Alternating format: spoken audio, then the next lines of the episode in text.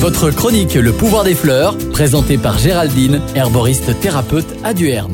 Je vous présente la deuxième huile essentielle, l'eucalyptus radiata, qui est une myrtacée. Sa partie distillée, ce sont les feuilles.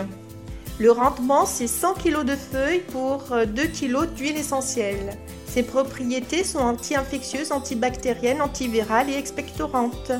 Donc l'eucalyptus radié est un arbre d'une trentaine de mètres de haut qui euh, vient d'Australie. Son écorce est fibreuse, grise ou gris-brun, se détachant en longs rubans. Les feuilles sont vertes, étroites, lancéolées et terminées en pointe. Elles dégagent une odeur de menthe poivrée lorsqu'elles sont malaxées. Les fleurs sont regroupées par 11 à 20. Elles apparaissent en été. Elles sont de couleur jaune crème. La petite histoire, l'eucalyptus s'est répandu au bassin méditerranéen.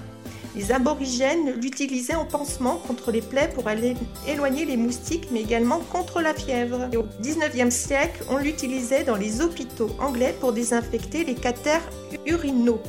Quelques indications de, l'eucalyptus radiata pour euh, la rhinite, les rhinopharyngites, la grippe, les otites, les sinusites, les bronchites. Tout ce qui est lié à la sphère ORL. Vous pouvez l'utiliser en inhalation et diffusion, en massage avec des huiles végétales, dans le bain dilué dans une base.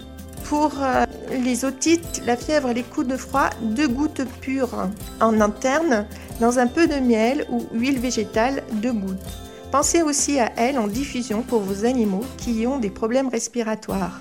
Attention aux personnes asthmatiques. Merci et à bientôt les amis des plantes.